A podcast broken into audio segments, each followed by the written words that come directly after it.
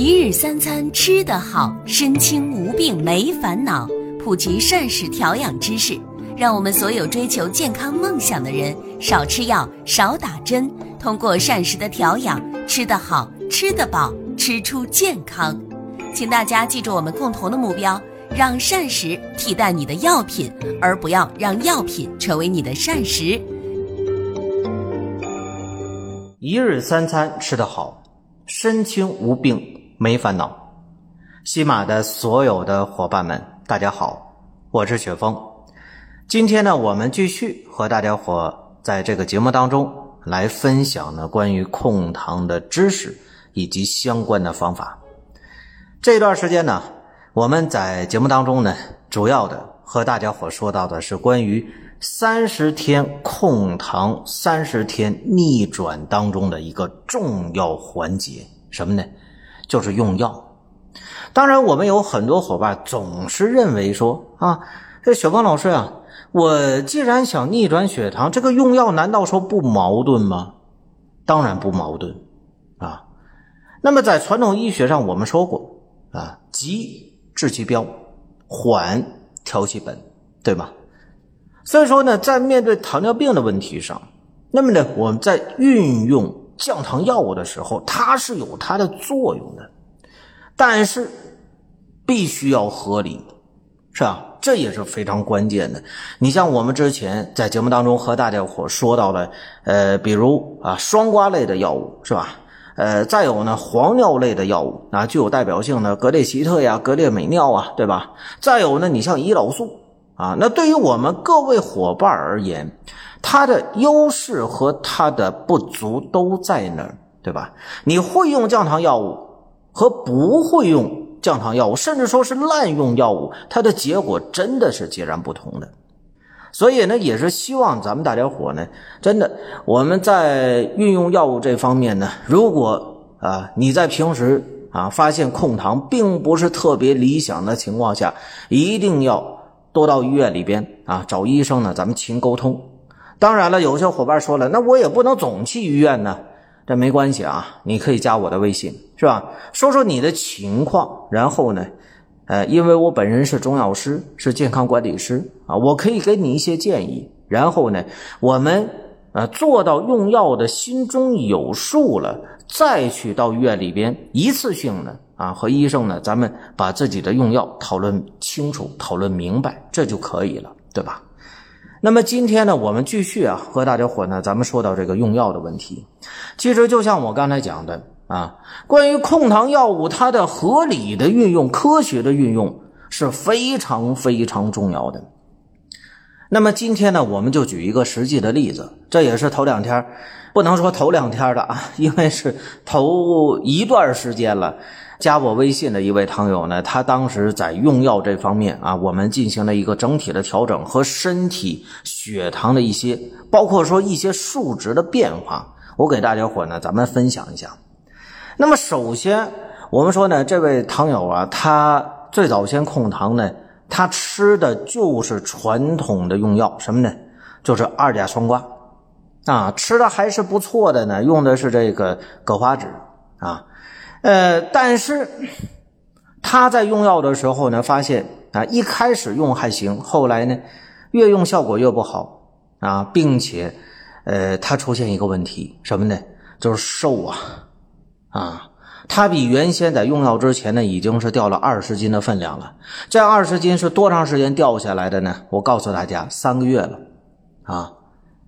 那么，甚至他呢，这个瘦的有点害怕，在哪儿呢？他瘦的特别特别明显，哪怕是在不节食的情况下，那可以说，呃，都能掉个几斤分量。这平均一个月呀，就能掉几斤分量，非常快啊。所以呢，他自己就是特别的害怕，并且呢，他在使用双胍类的药物的时候，我们大家知道，双胍类的药物它对于肝肾呢，它是有要求的啊。结果呢，他持续用了一段双胍类的药物之后啊。他个人可能对这种这类药物耐受力都特别差，然后他到医院里边去检查呢，就发现什么尿酸是直线的上升啊，啊，那么这种情况，我们说尿酸一旦上升了，就说明什么呢？他的肝脏功能肯定不是说特别的好。结果呢，进一步的检查确实啊，肝功能出现异常了，所以他就非常苦恼，是吧？你说我现在有糖尿病啊，然后呢，我现在用的降糖药物呢，啊，你说控制血糖，但是啊。这肝脏又受不了，尿酸又高，体重还在直线的下降，这么下去的话，啊，那这问题可能就严重了，是吧？所以呢，就是因为这种情况，他后来呢，呃，就啊，通过这档节目吧，他就是加到我的微信了啊，然后呢，跟我说了一下他具体的情况。那当时呢，我在面对他这个情况的时候，我就跟他讲了，我说不如啊。呃，结合这个情况呢，你尝试一下，什么呢？就是说，在呃一九年的时候啊，不是有一个新药刚刚纳入我们中国的医保吗？他问我什么药，我说这个达格列净啊，他说哦，我听过啊，达格列净这个药，我说你尝试用一下这个啊。那么当然我跟他讲了，我说你呢啊，知道这个达格列净是吧？然后呢，你去问问医生是吧？可不可以能换药？结果呢，他听取了我的意见之后啊，呃，第二天啊，到医院里边找医生呢，进行了一个沟通，医生也是同意了，开始给他使用。那么在达格列净使用了一个月之后啊，特别高兴，回来呢就跟我报喜啊，为什么呢？首先第一个，达格列净在使用的时候呢，那么体重没有呃再持续的往下掉，是吧？另外呢，再有一点是什么呢？他达格列净用了一个月之后啊。呃，到医院里边，他做了一个检查，因为他比较关心他的肝脏和他的尿酸的问题啊。我们大家知道，尿酸要是太高了，这个是伤肾的，对吧？啊，呃，那么结果一检查，发现什么呢？尿酸降下来了啊。从一开始的尿酸呢，当时是四百多，但是啊，达格列净换上之后，用了一个月左右呢，那么尿酸降到一百六了啊。这基本上就是可以说。呃，远离了痛风的这种危险，对吧？远离了肝肾功能受损的危险，并且还有一些意外之喜是什么呢？就是血压也下来点呃，下降。他跟我讲是降了六七个毫米汞柱左右啊，就是原先呢，他的血压呢是一百四十七啊，一百四十六，始终是超过上限值的。我们大家伙要知道，就是这个糖友他的高压不能超过一百四啊，否则对于我们的。肝脏、肾脏的负担都是特别重的，特别是说对于肾脏，它是有伤害的啊。那么他呢，在使用达格列净之后呢，一个月左右，哎，这个血压有所下降，低于一百四了，是吧？一百三十九、一百四，哎，就这个状态的，那可以说他也是特别的开心。并且呢，他原先吃呃吃这个二甲双胍，他一天是是吃这个三遍的，但是呢，他吃达格列净一天就吃一遍，哎，觉得非常轻松，是吧？啊，所以呢，他就觉得哎，用这个药这回算是用对了，就特别开心啊。但是当时我就给他做了提醒了，我说你也不要高兴的太早啊，为什么呢？你不要以为说达格列净这个药用上了啊，各项指标都下来了，你就你就彻底好了，是吧？你要小心了，小心什么呢？你要小心你的尿路感染的情况。然后当时他就觉得说，哎呀，这这就无所谓了啊。呃，我我说你最好能注意点个人卫生啊。但是呢，我说的这话他就没怎么太放心上啊。结果。又用了一段时间达格列净之后，这问题真出现了啊！出现什么呢？尿路感染。这尿路感染呢，我告诉大家啊，他在使用了达格列净三个月左右的时候，尿路感染反复出现了五次左右啊。那可以说呢，这种情况让他非常苦恼，是吧？他尝试了很多避免感染的方法啊，比如说呢，这个每天。换短裤，甚至说一天换两次短裤啊。然后呢，洗澡的时候呢，必须要用除菌的沐浴露，是吧？甚至说呢，到最后用中药啊，一天清洗一次啊。但是有的时候还是一不小心就躲不开这个尿路感染啊，非常的痛苦，是吧？然后呢，他又呃在微信里边联系我说：“这怎么回事啊？”啊，说呃，难道我这这么频繁的出现尿尿路感染，这是我吃这个达格列净导致的问题吗？我说没错呀，啊，达格列净它有它的优点，但是它的缺点也是比较明显的，啊，这跟它降糖的作用机理有着密不可分的关系。因为什么呢？达格列净的降糖机理就是通过你的肾脏。往出呢排出多余的血糖，从而让你血糖下降啊，它就是这么一个作用的道理。所以呢，它会造成什么呢？它会导致你的这个尿道当中含有大量的糖分。我们大家知道啊，如果在有一个潮湿的环境当中存有大量的糖分的话，它就极其容易形成什么细菌的这种啊快速生长繁殖的这么一种便利条件。而且呢，本身在尿道这个位置，它就特别容易出现这种感染嘛，这是很正常的一个情况。所以当时我就跟他讲了，我说你现在呢怎么办啊？个人卫生首先一定是要注意的，对吧？你包括你这个换洗的内裤啊啊，都要用除菌模式。啊，你不能说普通的去洗啊，一定要用除菌模式，并且呢，我告诉他，我说你一天呢可以喝一点这个蒲公英代茶饮啊，为什么呢？蒲公英本身就有一定的利尿和什么呢？和抑菌的作用，哎，这个配合上之后呢，就比较不错啊。然后呢，正正常的对吧？该洗澡洗澡啊，该搞好个人卫生，咱就搞好个人卫生。呃，在听完我的话之后，哎。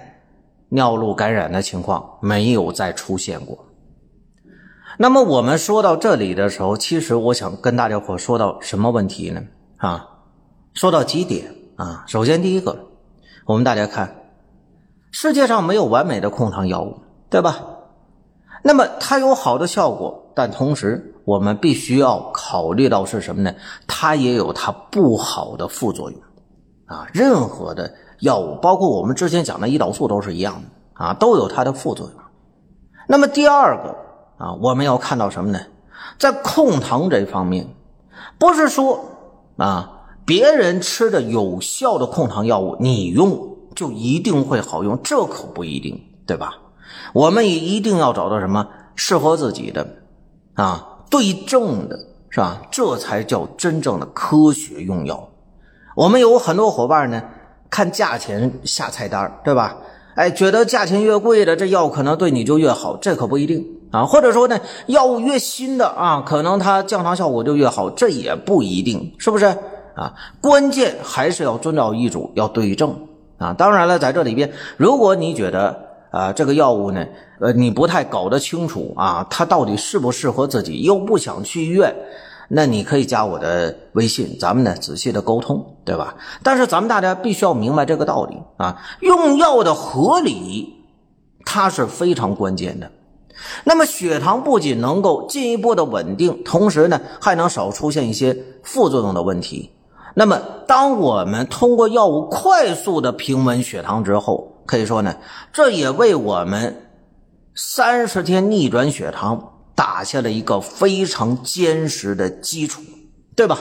哎，所以呢，我们有很多伙伴啊，平时啊在控糖的时候呢，非常注意饮食啊，也非常注意运动，但是很可悲的，血糖控制不住。为什么？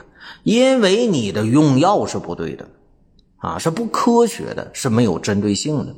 甚至说呢，有一些药物的副作用，你不懂得及时的啊去防范，那么本身血糖可能控制不错，但是呢副作用啊给你伤害的也是挺多，那你在控糖方面肯定就会遇到更大的障碍，对吗？